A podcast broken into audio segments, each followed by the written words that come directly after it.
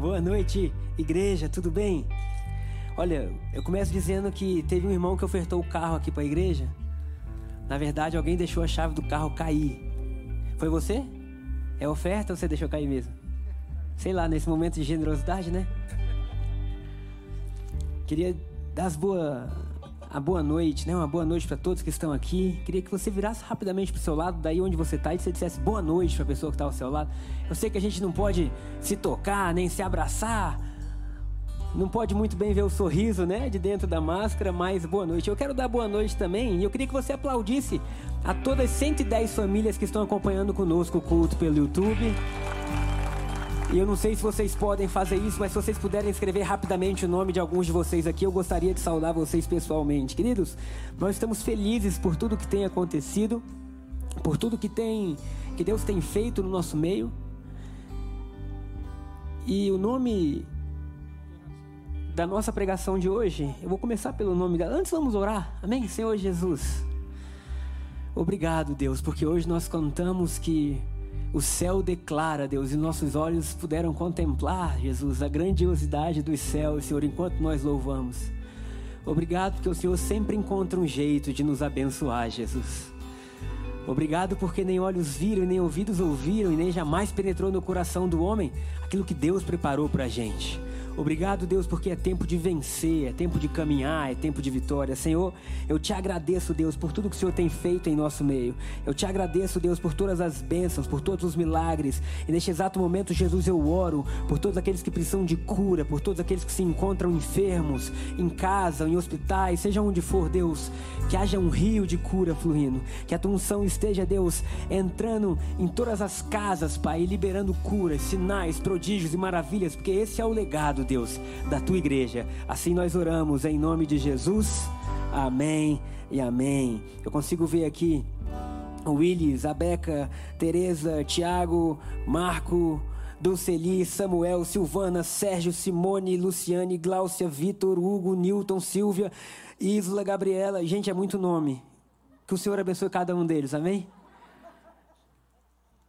Ah, ok. Um outro recado, você que tem filho pequeno e que está aqui, eu sei que seu filho não pôde vir, mas no final do culto nós temos uma lembrancinha do ID Kids para eles, assim vocês podem vir e levar para casa para eles ficarem felizes também. Amém? Tem alguém feliz nessa noite? Tem alguém que vive feliz porque encontrou Jesus? Sabe, eu quero começar lendo com vocês Hebreus capítulo 11, versículo 6. Hebreus fala sobre fé, sobre você entender a mente de Deus, não porque você pode ver com seus olhos físicos, mas porque você crê que Deus, Ele, ele é contigo. Então, Hebreus 6, é, 11, 6, vai ser a base da nossa pregação hoje, e o tema da nossa pregação hoje é receba. Quantos querem receber? Receba. Quantos estão prontos e aptos e, e abertos para receber o novo de Deus na sua vida? Diga amém aí no seu lugar. Agora, o autor de Hebreus, ele está escrevendo para um povo que viveu durante séculos debaixo da lei. Vocês estão aí? Está dando para entender? Então, ele está escrevendo não é para Corinto, não é para os Gálatas, não é para a igreja de Éfeso. Ele está escrevendo para a igreja que tinha se convertido do judaísmo. ok? Então, ele está mudando o pensamento deles a respeito de toda a convicção que eles tinham antes. O título do livro hebreu já mostra que é para o povo hebreu. Então ele está falando sobre fé, ele está falando sobre sacrifícios, ele está falando sobre o único e vivo caminho. Ele está dizendo: olha, tudo aquilo que os nossos pais viveram e achavam que entendiam se resume em Jesus Cristo. Quem pode dizer amém? Agora, Hebreus 11, versículo 6 diz assim: Sem fé é impossível agradar a Deus ok? Não é sem obras, não é sem nenhuma outra coisa. Sem fé é impossível agradar a Deus. Quem deseja se aproximar de Deus, somos nós que estamos aqui nesse domingo, amém? O, seu, o fato de você estar aqui já é uma prova que você deseja cada vez mais se aproximar de Deus. Deve crer que Ele existe e que recompensa aqueles que o buscam. Olha que coisa interessante. Então, sem fé é impossível agradar a Deus e você, pela sua fé, precisa crer que Deus existe, amém? Precisa crer que existe um Deus que cuida de você, mas mais do que isso, você precisa crer que esse Deus, ele é presenteador. Será que você pode dizer aí no seu lugar, na sua casa, presenteador? Eu fiquei pensando muito sobre isso essa semana. Porque Deus, ele não fala que ele espera de nós presentes, ele fala que ele quer nos dar presentes. E isso muda radicalmente a forma como a gente vê Deus. Porque pelo menos eu, boa parte da minha vida, todas as vezes que eu ouvia falar de Deus, parecia que ele queria algo de mim. Alguém também? Três pessoas, legal. Quatro agora, mais uma, levanta a mão. Sim, amém. Porque era sempre assim: olha, você vai se aproximar de Deus, mas nunca se achega a Deus de mãos vazias, nunca chega a Deus com o coração, sabe? Eu tinha que preparar algo poderosíssimo para eu entregar a Deus, ok. Agora, quando você entende quem é Jesus, você passa a entender que muito mais do que receber algo, de você, Deus quer te presentear. E é esse patamar de fé que o autor de Hebreus está levando a igreja dos Hebreus a crer, dizendo: olha, se você está em Cristo e se você crê em Deus, você precisa crer que Ele é presenteador. Você precisa crer que você vai sair desse culto e vai ter promessas te aguardando na sua casa. Você precisa crer que amanhã, quando você acordar segunda-feira, não vai mais ser uma semana comum. Por quê? Porque Deus está trabalhando a seu favor. Você precisa crer que as coisas que você não podia resolver, Deus começou a colocar as mãos sobre elas para que Ele possa resolver. Agora, o problema disso é que a nossa mentalidade religiosa, ela não foi acostumada a receber presentes. Então, a gente foi acostumado a ter que fazer para receber. Quantos foram acostumados com isso? Bom, se eu fizer aquilo, então agora eu sou merecedor disso. Agora, o evangelho não funciona por merecimento, o evangelho funciona por fé. E qual é a fé que Deus está pedindo de cada um de nós hoje? Que nós possamos crer que Ele se torna presenteador daqueles que o buscam. Quantos aqui buscam a Deus? Então creia que Deus está preparando presentes para você hoje. E para provar isso, eu vou voltar com vocês lá no Éden.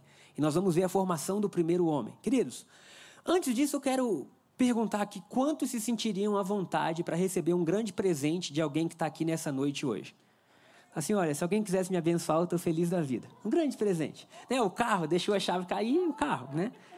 Mas vai que essa pessoa te, te entrega um carro e diz assim, ai, meu Deus, cara, o cara está me dando o carro dele. Quem se sentiria um pouco assim, é, constrangido para receber o carro de alguém, levanta a mão, não tem problema nenhum. Legal, metade da, da plateia já está dividida a audiência. Já virou Flamengo e Vasco na igreja, né? Agora, imagina que no domingo seguinte essa mesma pessoa viesse e te entregasse o carro da esposa dela. Quantos diriam, nossa, que bom, eu estava esperando isso? Ou, ou, você diria, não, aí já é demais, meu irmão. Aí já não precisa tudo isso. Quem diria não precisa tudo isso, levanta a mão. Já está 70% agora. Se eu falasse alguma coisa no próximo domingo, você diria assim, para. Para, por quê? Porque agora já é demais. E esse é o principal problema para você receber as bênçãos de Deus. Você fala, para. Por quê? Porque você não acha que você merece tudo aquilo que Deus quer te dar. Imagina que Adão não fosse Adão, você fosse Adão. Se você fosse Adão com a mentalidade religiosa que você tem hoje, provavelmente a terra não seria isso que ela é. Porque tudo foi criado para Adão e Adão foi criado para tudo. Agora, se a gente tivesse a mentalidade para falar para para Deus, imagina que você ia ver três tipos de peixe e dizer: já está bom, Senhor. Eu não mereço isso tudo. Imagina que ele ia criar um pequeno laguinho, uma lagoazinha para você pescar e você ia achar que estava bom em vez de ele criar todos os oceanos. Imagina que você ia limitar Deus em tudo aquilo que ele podia fazer, de sorte que hoje você está aqui, você olha para os céus e você vê a imensidão do poder de Deus, é ou não é? Agora, isso é tão incrível que Deus preparou tudo e no final de tudo colocou Adão. Gênesis capítulo 1, versículo 26. Deus fala assim: Olha, façamos um homem à nossa imagem e semelhança. Ele estava conversando com a Trindade, os três juntos. Façamos um homem à nossa imagem e semelhança. Tenha ele domínio. Um dos presentes que Deus deu ao homem foi ter domínio sobre tudo aquilo que havia sido criado. Logo, eu quero que hoje você saia daqui com uma chave que você nunca mais pare as bênçãos de Deus na sua vida. Porque um dos grandes problemas que para a igreja de Jesus na terra é achar que ela não é merecedora. Ok? Ainda não, ainda não ouviu, ok? Sabe, o, o nosso problema é achar assim, não, eu não mereço isso. E eu vou deixar bem claro. Sim, a gente não merece isso. Mas quando Jesus foi para a cruz, ele trocou de lugar com a gente. E quando ele troca de lugar com a gente, ele diz: Eu mereci aquilo que vocês mereciam. E a partir de hoje vocês merecem aquilo que eu mereço. A partir do momento que você entende a cruz como uma troca, onde Jesus nunca mereceu estar lá, você merecia estar lá, na figura de Barrabás, você entende que assim como a cruz foi uma troca, uma a ressurreição também é uma troca. Então, na cruz, os nossos pecados são colocados em Cristo Jesus para que na ressurreição a justiça de Cristo fosse colocada em nós. Logo, quando Deus vai abençoar você, Ele não olha para o Gabriel, Ele olha para Jesus no Gabriel. Meu Deus. A minha vida está prestes a mudar radicalmente. Mais alguém aí? Porque eu lembro de uma frase do meu irmão, e ele dizia assim: Minha mente está sendo tão transformada que agora tudo que eu estou vivendo eu penso, Jesus merece isso? Se Jesus não merece, eu também não mereço, amém? Agora, Jesus merece isso, se Jesus merece, eu mereço também. Logo, você merece ter uma família abençoada. Você merece ter um emprego bom. Você merece, sabe, ser mais do que vencedor na terra. Por quê? Porque aquilo que te fazia não ser merecedor foi levado por Jesus na cruz, para que agora todo aquele que crê em Cristo possa reinar em vida. E você não reina sendo escravo do vício. Você não reina sendo escravo dos prazeres dessa terra. Você não reina sendo preso a nada. Você reina quando você realmente é livre em Cristo Jesus, para que agora uma nova história possa ser escrita. Hoje eu me sinto tão livre que eu vim com tênis que eu não vim no domingo passado. Só quem veio domingo passado sabe que eu queria vir com tênis vermelho, mas era o primeiro domingo eu fiquei com medo de chocar vocês. Mas já é o segundo domingo a gente já está mais familiarizado. O Senhor é bom. Cada vez que eu piso no altar, o copo de água joga um pouco de água em mim. São presentes fluindo, né? Tudo para a gente é um sinal agora. A gente é daqueles que creem, amém, igreja? Então você precisa entender que você serve a um Deus que não demanda, mas um Deus que dá. Quando você sai da lei para a graça, você está trocando a atmosfera da sua vida. Por quê? Porque a lei exigia do homem, a lei exigia do homem performance, a lei exigia do homem santidade, a lei exigia do homem justiça. E o homem nunca foi suficientemente bom. Agora, quando você entra na era da graça, eu não sei se eu falei domingo passado sobre o Lucas, né, se foi aqui no culto que eu falei sobre o Lucas lendo a Bíblia do, Novo Testamento, né? Não? Então eu vou falar, o meu filho, ele ama ler a Bíblia, por mais que ele não consiga ler ainda. É verdade, ele ama. E aí eu pego um livro, todos os livros que eu leio, ele acha que é a Bíblia. E aí ele chega, nossa, papai, como você lê a Bíblia? Eu falo, é, filho, essa Bíblia é um pouco diferente, mas é a Bíblia, né? E aí ele ganhou um gosto de ler a Bíblia, ok. Só que a Charlie explicou para ele o que aconteceu da velha aliança para a nova aliança. E que na velha aliança o homem vivia por aquilo que ele podia produzir. Na nova aliança, o homem que crê em Cristo Jesus vive pelo que Cristo pode produzir. E isso girou algo na vida dele, foi tão forte que ele começou a desenhar corações, sabe? Toda a Bíblia, ele já teve três Bíblias. E como que eu sei que ele acabou a Bíblia? Quando ele, que ele grifa a Bíblia toda. Então eu compro um marca-texto, ele acaba, ele vai acabando. E ele fala, papai, acabei a Bíblia. Ela compra outra. Boa coisa é seu filho ler Bíblia, não é? Mas no Novo Testamento, ele sabe a página que separa o Velho Testamento do Novo Testamento. No Novo Testamento, ele começou a desenhar um monte de coração. Coração, coração. E a frase que ele aprendeu é eu te amo. E ele colocou eu te amo, eu te amo, eu te amo. Quando ele pegou a minha Bíblia, ele se frustrou. Porque ele foi até a página que divide o Velho Testamento e o Novo Testamento e ele não viu um coração. E ele pegou a Bíblia, foi correndo até onde eu estava e ele falou: Papai, papai, eu o que foi, filho? Aí ele: Por que, que você não botou corações? Aí eu: Mas por que, que eu tinha que botar? Aí ele falou: Você não entendeu o que aconteceu aqui? Às vezes as crianças entendem muito melhor do que a gente, porque a gente tenta entender com o nosso cérebro racional, a gente tenta, sabe, encaixar o quebra-cabeça, e a criança não, ela fala assim, o quebra-cabeça já está encaixado por Jesus. A partir de agora eu posso ter uma vida plena, eu posso ter uma vida boa. A partir de agora, aquele Deus que eu estava constantemente tendo que suprir com algo meu, ele passou a ser a providência, a provisão de tudo na minha vida. E isso muda radicalmente a forma que a gente vive. Logo, Adão, ele passou a se acostumar com um Deus que dá. Ele tem prazer em nos abençoar. Deixa eu te dizer, Deus tem prazer em te abençoar. Deus tem prazer em te abençoar. Não roube esse prazer de Deus, porque coisa boa é você abençoar seus filhos. E Deus está dizendo assim: Eu tenho prazer em te abençoar. Agora, o trabalho, é muito importante você, entender assim: o que, era o trabalho para Deus? O trabalho para Deus nunca foi feito para ser uma moeda de troca. O trabalho foi feito por Deus para ser uma extensão do que Deus é em você. Logo, Deus criou tudo e colocou o homem. E falou assim: Homem, Adão, eu te fiz para tudo isso. Eu fiz tudo isso para você. Logo, Adão, ele tinha todas as coisas. E porque ele tinha todas as coisas, ele produzia para todas as coisas. Adão nunca fez para ser, fez porque era. Olha que benção. Adão nunca entrou em algo porque ele tinha que fazer para ser. Adão simplesmente era, e porque ele era, ele fazia. Então, para você que está anotando, se você puder anotar, anote isso. Os presentes que Deus te dá não te mimam, te capacitam. Porque muitas vezes a gente pensa assim, não dá muitos presentes para uma pessoa, não. Por quê? Porque essa pessoa vai ficar mimada. Mas no reino de Deus não existem mimados, existem capacitados para realizar grandes coisas. Logo, eu quero receber o máximo de presentes possíveis para que eu possa estar cada vez mais capaz de realizar aquilo que Deus quer que eu realize. Você já percebeu que uma pessoa que está muito triste não pode fazer muita coisa? Uma pessoa que está sem energia, fala assim: ah, não quero sair de casa hoje não. Por quê? Ah, não sei. Você já passou por alguma fase assim, ouviu alguém que está assim? Você tenta motivar a pessoa por tudo que há na vida, ela não sai de casa. Mas de repente, quando a pessoa está cheia de alegria, tudo flui mais fácil. E um dos presentes, ou um dos principais presentes que Deus quer entregar para a igreja, são as três coisas que regem o reino de Deus, que é paz. Quantos precisam de paz? Justiça e alegria. Agora, quando você entende o que é justiça, que justiça no, no hebraico não é, não é só um dom que você recebe, é uma posição que você tem. E essa posição é muito importante, eu tenho pregado isso nos últimos anos que quando Adão ele sai do Éden, ele não só deixou uma atmosfera, ele deixou um estilo de vida. E agora aquilo que produzia para Adão passa a demandar dele.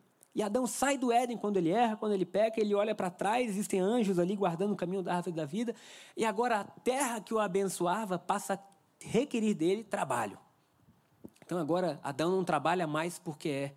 Adão, Adão trabalha porque precisa. Tem muita gente funcionando como o primeiro Adão até hoje, né?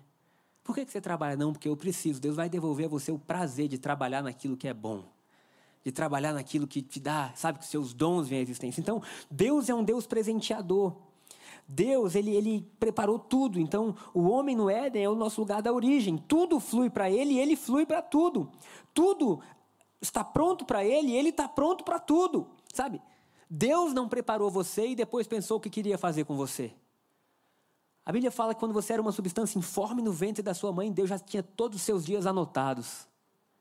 Quando eu fui ter o meu primeiro filho, todos os filhos que eu tive, todos, né? São dois.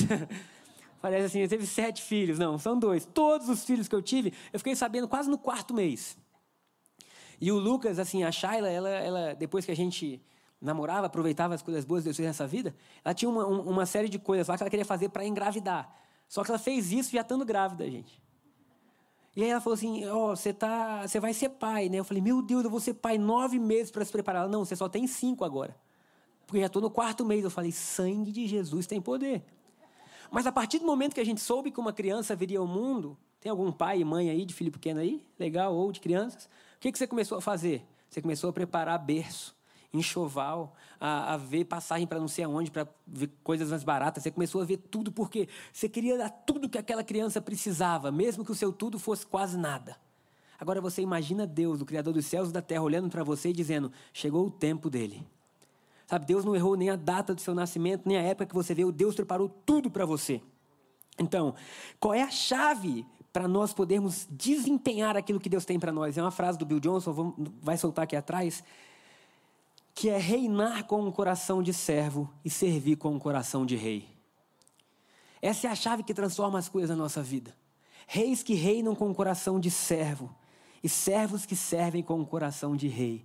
Essa é a ideia de Deus para o ser humano. Nós somos reis, sacerdócio real, ok. Como nós vamos viver? Servindo ao próximo da melhor maneira que nós pudermos. E se nós ainda não estamos na, na posição de rei, se ainda encontramos na posição de servo, servindo, como por exemplo, hoje a gente teve que mudar toda a dinâmica do culto. O culto atrasou 10 minutos, geralmente a gente quer ser pontual, porque a gente teve que ver câmeras, tudo para produzir o culto online ao mesmo tempo e deu algumas coisinhas erradas. Mas nós temos aqui trabalhando para esse culto hoje pelo menos 30 pessoas. Será que vale um aplauso a Jesus pela vida dessas pessoas? São pessoas no kit, são pessoas na câmera, é pessoa no som, é pessoa na projeção. Por quê? Servindo com o coração de rei. Agora, os presentes que Deus nos dá, anote isso se você puder, no seu coração, no seu celular, no seu caderno, eles precisam achar um coração preparado. Um coração preparado é importante para que as coisas que Deus nos dá possam florescer na nossa vida. Então eu coloquei aqui quatro pontos rápidos do que é um coração preparado. Um coração preparado é aquele que pensa em um legado. É aquele que sabe que a nossa história não termina na gente. Sabe? Você não começou sozinho e você não vai terminar sozinho. Tudo aquilo que você começou veio, você recebeu dos seus pais, das pessoas que te geraram. E tudo aquilo que você vai deixar vai abençoar não só a sua família, como a muitos.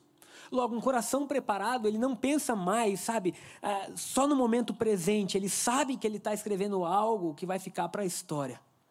Ele sabe que ele está escrevendo algo que, vai, que é muito além da nossa breve existência sobre a terra. Ele sabe que ele está escrevendo algo dizendo assim: Deus, eu sei que aquilo que o Senhor sonhou para mim é muito maior do que os anos que eu vou ter de vida. Logo, me ajuda a deixar algo que seja relevante para aqueles que vão vir depois de mim.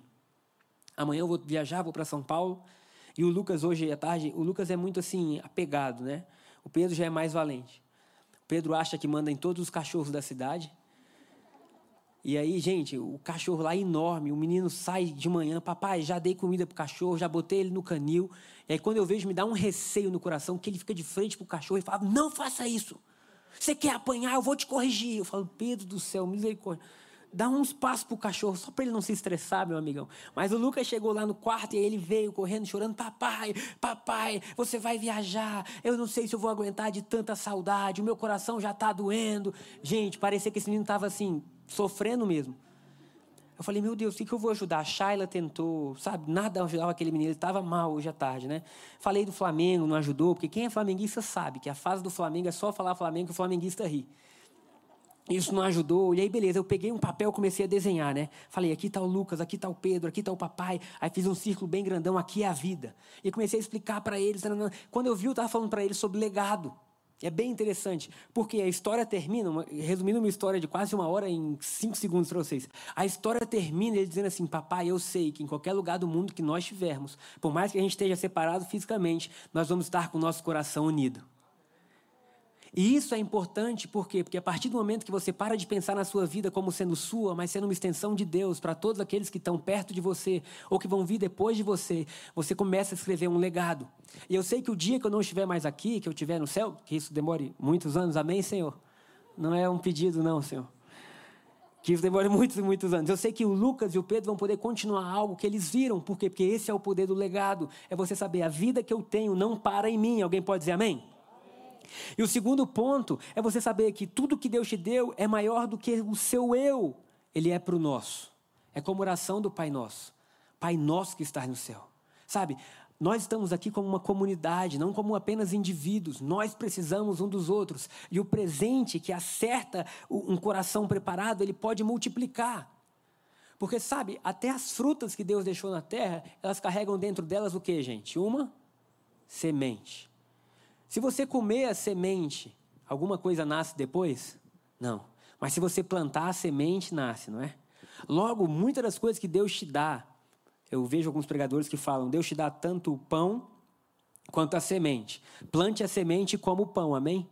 Porque tem gente que quer plantar o pão e comer a semente. Eles brincam. Não, não. Coma o pão, coma aquilo que Deus deu para você, mas não se esqueça que tudo que Deus te deu, há semente nisso. E uma das formas que Deus, no, que, que Deus nos rouba, não, perdão, que o inimigo nos rouba disso, é sempre dizendo assim: quando você chegar a tal ponto, você pode fazer. Sabe, você tem um sonho na sua vida, você fala assim: não, sei lá, vou citar aqui, eu vou ajudar fulano a comprar uma casa, eu vou ajudar. Não, mas quando eu tiver tal condição financeira, eu vou fazer isso. Querido, a Bíblia diz assim: ser fiel no pouco, e sobre o muito eu te colocarei. Logo, esquece esse negócio que um dia, quando você tiver, você vai fazer, que você nunca vai fazer. Se você não fizer com 10, você nunca vai fazer com 100. Se você não fizer com 100, você não vai fazer com mil. Logo, quando você fala em dar, em ser generosidade, maior do que eu, nosso, comece com o que você tem. Por quê? Porque toda vez que você planta um, na Bíblia, meu irmão, você colhe 100. Será que você pode aplaudir Jesus por isso? Agora, outro ponto importante é que Adão, quando ele estava no Éden, ele era o provedor, ele era aquele que cultivava, ele era aquele que sustentava aquele jardim. Toda a natureza olhava para ele e sabia: ali está o cara que cuida disso aqui tudo. Quando ele peca, ele sai do Éden, então ele deixa de ser a bênção e ele passa a procurar a bênção. Ele passa a ir atrás. E muitos até hoje, queridos, você fala assim: quantos querem ser abençoados? Então a gente diz amém, sabe? Mas as pessoas mais felizes não são aquelas que querem ser abençoadas, são aquelas que sabem que são abençoadas. Mas mais do que isso, elas não apenas sabem que são abençoadas, como sabem que são a própria bênção. Logo, o próximo passo que Deus vai te levar é você saber que você não é apenas abençoado, você é a bênção onde você chega. Você é a bênção onde você chega. É o que Deus fala para Abraão, o pai da fé. Olha, Abraão, se tu uma bênção. Eu lembro de um dia, isso foi na, na, na sétima série, se eu não me engano. Parece que foi ontem, mas já faz um tempo. E eu caí numa turma eu sempre gostei um pouco mais de samba e pagode do que de rock. Não me julguem. Cada um tem suas preferências. E como eu já contei alguns cultos atrás, eu amava Ivete Sangalo. Meu amor, tum, tum. Ó, oh, tudo do axé, né? Ainda bem que encontraram Jesus, agora estão mais tranquilos. Mas eu caí numa turma, querido, sem mentira. A turma inteira era diferente de mim. E aí eu cheguei em casa, né? Aí eu falei, não, mãe, vamos pedir para a direção mudar. Comecei a criar coisa que nem existia para convencer minha mãe. E tinha um pastor do Rio de Janeiro lá, né? E aí ela, não, fala aqui com o pastor fulano, né? Que, que você quer mudar de turma. E eu tentando convencer ele, né? Aí ele ouviu, ouviu, ouviu. No final ele falou assim, e aonde você se esqueceu que você é a bênção por onde você passa? E aonde você se esqueceu que às vezes Deus te leva a lugares que não são como você para que você transforme aquele lugar? E aí eu falei, Amém, Jesus.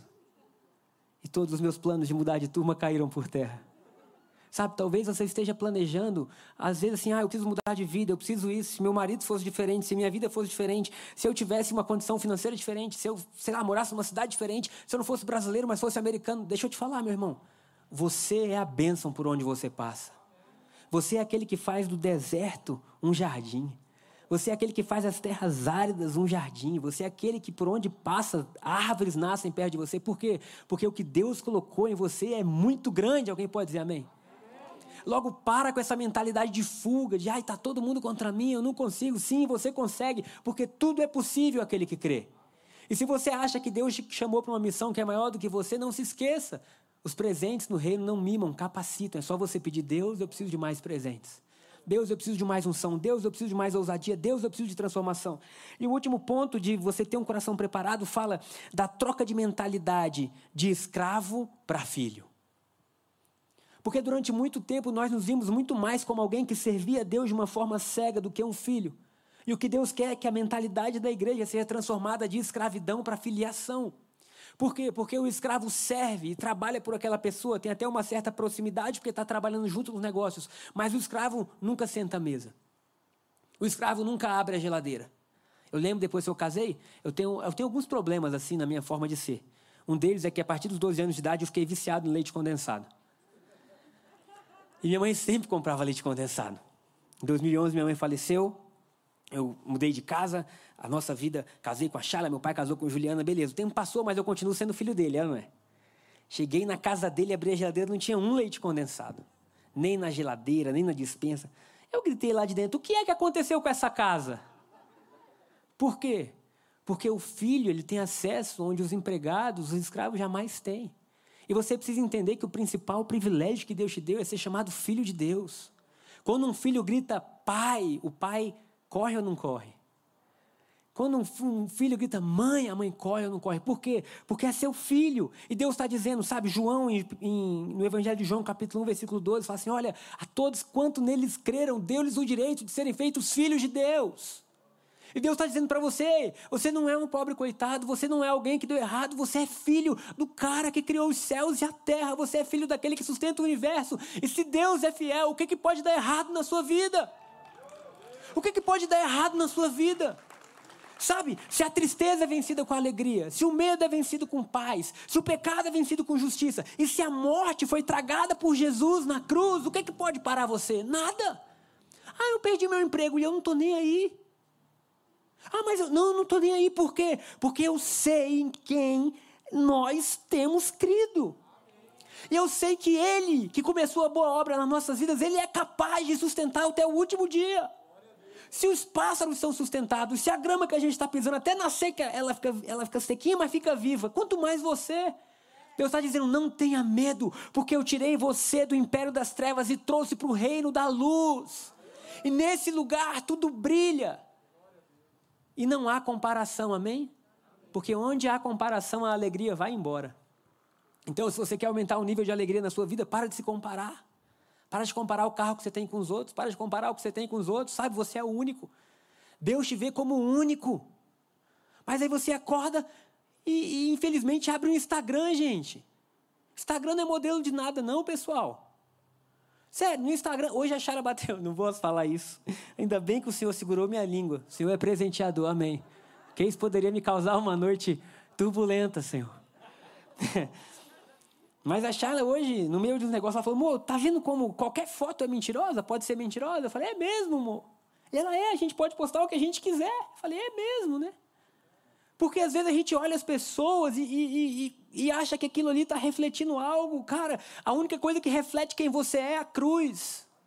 A sua casa não reflete quem você é, sabe? Às vezes o seu casamento está refletindo quem você é, mas a cruz é o lugar onde você tem o seu valor. E Deus está dizendo: ei, você é maior do que os vales que você está cruzando. Você é maior do que as montanhas que você tem que escalar. Por quê? Porque aquele que vive e reina está dentro de você. Existe uma música que a gente cantava que era assim: Nada poderá parar. Não é isso? Essa é a canção da nossa história. Nada poderá nos parar. Nem um vírus, nem a tristeza, nem morte. Paulo fala: nem espada, nem escravidão, nada poderá parar. Por quê? Porque nós estamos em Cristo Jesus e aquele que está em Cristo Jesus é mais do que vencedor. Agora eu falo para você, querido, se você honrar mais o modelo terreno do que o modelo celestial, você nunca vai viver o que tem no celestial. Por quê? Nós vemos em Hebreus 11, 6. O justo, né, o 5 fala, o justo vive pela fé. E esse evangelho, ele não, ele não é vivido por desejo. Se eu perguntar quantos aqui desejam uma vida melhor, todo mundo vai, eu desejo. A pergunta é: quantos realmente querem entrar numa vida melhor? Porque entrar numa vida melhor quer dizer largar a vida velha para trás. E como eu preguei domingo passado, às vezes a vida velha a gente acostumou. Vou contar do meu irmão, né? Tia Elza está com 90 e poucos anos na casa dele e ela viveu com as duas irmãs, Neide e Naná, e a tia de Norá também. Então você imagina, eram quatro senhoras de quase 80 e poucos anos na mesma casa e viveram a vida inteira juntos, ok? Irmãos. Se você tem um irmão verdadeiro, você sabe o que é fugir de uma colher, não é? Você sabe o que é se trancar no banheiro. Você sabe dizer, pai, pelo amor de Deus, vem que esse menino hoje ele me mata. Porque os, os principais desafios da sua vida vêm na sua família. Agora você imagina quatro irmãs que viveram juntas a vida inteira. Imagina com 80 anos de idade as doçuras, como é que estavam, né? E, aí, e uma não ouvia, e elas brigavam porque a tia Neide já estava um pouco surda, né? E elas ficavam com raiva que a tia Neide não ouvia. E quando a gente ia lá no jantar de família, a tia Neide começava a gritar, e aí elas começavam, você não está ouvindo o que você está gritando? E eu, criança ainda, criança, gente, você imagina como o tempo já passou, né? Pensava assim, rapaz, é claro que ela não está ouvindo, ela está surda. Mas elas se, elas se acostumaram a um ambiente de, de luta. E com 90 anos, a minha tia Elza foi morar na casa do meu irmão e ela é uma bênção. Quem conhece a tia Elza, que vinha sempre no culto das 11 com a bengalinha, sabe que ela é uma bênção. Mas ela se acostumou à briga. E essa quarentena, você imagina, cinco meses, dentro de casa, sem sair, sem nada, ela já está meio brava. E disse-me ele que ela começou a criar confusão com alguns dentro da casa. E ele parou e falou para ela: Tia, deixa eu te falar algo. Eu não sei quais foram as experiências que você viveu na sua casa, não sei nem se ela está assistindo, né? Mas aqui o céu vai reinar. Então, independentemente de quantos dias você tenha vivido, independentemente de quantos anos você tenha vivido, independentemente de quanto tempo você passou com uma realidade, eu quero dizer que essa realidade pode mudar. Sabe? Pode mudar. Talvez você tenha sido muito calmo e Deus está dizendo, agora é hora de você ser corajoso. Isso pode mudar, porque Deus é um Deus que presenteia. Eu separei um, um, um, filme, até a primeira vez que eu vi foi com a minha tia Elza. Alguém já viu o Conde de Monte Cristo? Eu vou, eu vou mostrar uma cena do. Quem nunca viu o Conde de Monte Cristo? O Senhor perdoa vocês. Vale a pena assistir, é um bom filme.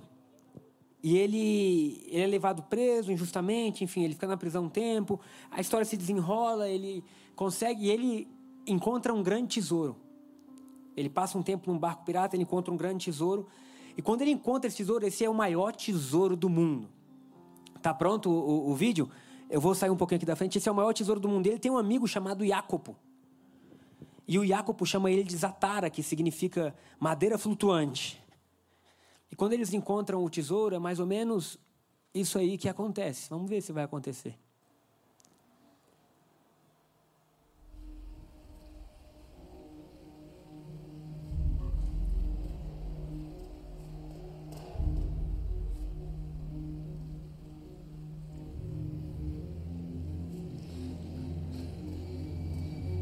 Imagem ficou em baixa resolução, mas dá para a gente entender. Isso é um, um, um lago e ele foi o herdeiro do rei Henrique Espada.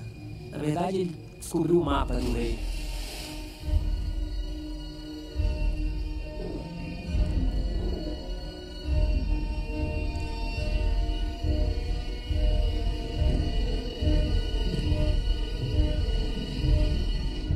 E aí ele mergulha ele acha os baús do tesouro embaixo. E esse é o amigo dele que era pirata.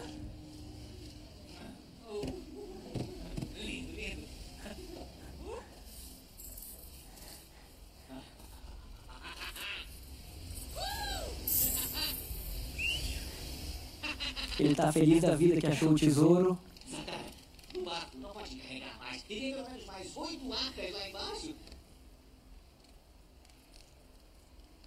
Será que não entende? Você está mais rico do que qualquer outro homem na face da terra. Não importam os seus problemas. Eles terminaram. O que vai querer comprar? Vingança. Está bem, mas contra quem? Pode parar aí nesse ponto, Carlinha, por favor. Olha que coisa interessante. Jacob é um pirata e ele está morrendo de felicidade, gente, porque ele encontrou o maior tesouro do mundo. E ele vira para o Zatara, né, que é o Conde de Monte Cristo, e fala assim: Você tem ideia que você se tornou hoje o homem mais rico do mundo? Os dois estavam vivendo a mesma experiência, mas eles estavam tendo emoções totalmente diferentes. E aí, no meio disso tudo, ele fala assim: cara, o pirata tá lá com a coroa, jogando ouro no mar e dizendo: olha, o barco tá cheio, tem mais oito baús lá embaixo, a gente se tornou o mais rico do mundo. E o Jacob pergunta para o Satara assim: Você não está feliz? Você pode comprar o que você quiser, os seus problemas acabaram, o que, que você quer comprar? E ele fala assim: Vingança. Olha que coisa, gente. Hoje, eu estou dando uma notícia para vocês, que é a notícia que faz cada um de vocês os mais ricos do mundo. Porque o Deus que criou o universo é o Deus que quer presentear você. Agora, a diferença é que uns estão como aquele pirata dizendo: Meu Deus, isso é maravilhoso. Pecados perdoados, vida mudada, há um futuro diferente. Eu posso ser aquilo que literalmente eu quiser ser, que Deus me presenteou com os meus dons. Amém. Mas por outro lado, se a gente não deixar o que passou para trás, para trás, a gente vai estar diante daquele tesouro e vai estar dizendo: vingança. Então, mais do que qualquer coisa que essa terra possa produzir, o maior presente que Deus pode nos dar é um coração como o dele, que ao invés de vingança, clama perdão. Que ao invés de dizer assim, me paguem, ele fala assim, eu pago por vocês. Que ao invés de qualquer coisa que esse mundo poderia nos dar, sabe? Ele fala assim, o maior tesouro que existe no mundo são as pessoas. Por quê? Porque só as pessoas são imagem e semelhança de Deus. Queridos, Casa pode passar, pode ou não pode? Carro pode mudar, pode ou não pode? Às vezes, países pode mudar, pode. Você pode sair daqui, você pode morar em outro país, mas tem uma coisa que não muda nunca na gente: a marca da promessa que Ele nos fez, o selo do Espírito Santo sobre nós. Estando na China, na Rússia, nos Estados Unidos, no Brasil, na Bolívia, na Colômbia, por onde a gente passar, o mundo espiritual olha e fala: esses aí são os filhos de Deus. É tão profundo que existe sobre a gente que Paulo fala: os anjos queriam viver isso, mas Deus deixou para a gente. E eu quero terminar essa pregação hoje dizendo assim: será que você está pronto para crer que Deus pode te abençoar mais do que você imagina? Será que você está pronto para simplesmente crer que a cruz é poderosa para te dar ideias, criações, marcas é... e o que mais você precisar? Se hoje nós tivéssemos um barco e Deus guiasse esse barco até a cruz, nós íamos olhar a cruz e dizer: aqui está o maior tesouro do mundo. Porque aqui está o que realmente pode mudar um homem. Aqui está o que realmente pode mudar a essência. Posso ouvir um amém? Você que está em casa, será que eu posso ouvir um amém de vocês também? Eu quero pedir para todos nós ficarmos em pé agora. E eu quero orar por uma mudança de mentalidade, por uma mudança de, de pensamento para que nós possamos deixar aquilo que nós nos habituamos a viver. Talvez sobre a sua mente existia assim, sabe? Eu sou sempre devedor de Deus, eu sou sempre devedor de Deus. Eu não posso, eu não mereço, eu não consigo. Todas as vezes que você fala assim, eu não mereço, você pensa assim, eu não mereço porque eu sou pecador. Mas eu quero dizer, você merece sim ter uma casa abençoada. Você merece sim ter uma família abençoada. Por que, pastor, que eu mereço? Porque na cruz Jesus trocou a vida dele pela sua. E os seus pecados foram encravados em Jesus. O sol se fez noite, tamanhas trevas que existiam naquele momento, para que nunca mais você vivesse na escuridão. Talvez você pergunte qual é a força que eu tenho para deixar tudo aquilo que eu vivi. Às vezes eu não me sinto forte. A força que você tem é a força que foi liberada no grito de Jesus dizendo: Está consumado. está consumado. Senhor, eu oro por uma mudança de mente nessa noite. Eu oro para que a gente possa entender o que é a nova aliança, Jesus. Eu oro para que a gente possa chegar na página da nova aliança, Jesus, na Bíblia, e colocar corações lá, porque mudou tudo. porque escravos foram feitos filhos, os que haviam sido expulsos foram aceitos, os que tinham um, um passado terrível puderam sonhar com um futuro brilhante. Como o Senhor falou, Galiléia dos gentios, os que estavam em escuridão viram grande luz. Senhor, nós estamos aqui nessa noite, debaixo do maior teto que existe, Deus, que é sustentado pelas Suas mãos. E nós queremos declarar agora, Deus, em unidade, que sobre tudo aquilo que nós somos e iremos fazer, existe a Sua bênção. Um Deus que é tão lindo, tão lindo, tão lindo que se inclina para abençoar os seus filhos. E eu quero dizer agora nessa hora que tudo aquilo que Deus prometeu para você, Ele é capaz de cumprir. Talvez você tenha chegado aqui nessa noite, eu tenho só mais um pedido para fazer. E se você sabe que você precisa de uma mudança de mente, você sabe que você precisa de um de um mudan uma mudança de pensamento, porque talvez você nunca tenha visto Deus como um presenteador. E a Bíblia está dizendo: você precisa crer que Ele é presenteador daqueles que o buscam. E você quer deixar para trás, às vezes, padrões que você viveu, hábitos que você teve. E agora você quer entrar assim, nessa fase de novidade. Você quer deixar para trás o que te machucou e às vezes o que está tão dentro de você que você não consegue. Você fala assim: Eu preciso dos presentes de Deus para vencer. Levante sua mão onde você está. Se é você também na casa que está nos assistindo, levante sua mão onde você está, Pai. Que tudo aquilo que o Senhor conquistou para nós seja liberado, Pai. Eu oro para aqueles que viveram em, em momentos de turbulência, em momentos de, de luta, em momentos de, de escassez. Eu oro agora para que venha abundância de fé, abundância de alegria. Eu oro para aqueles que estão com medo, para aqueles que estão depressivos, tristes. Eu oro para que a vitória de Cristo Jesus seja liberada nessa noite e que nós possamos viver uma vida em abundância. Eu oro, Deus, por famílias restauradas, corações curados, histórias mudadas. No nome de Jesus. Amém e amém.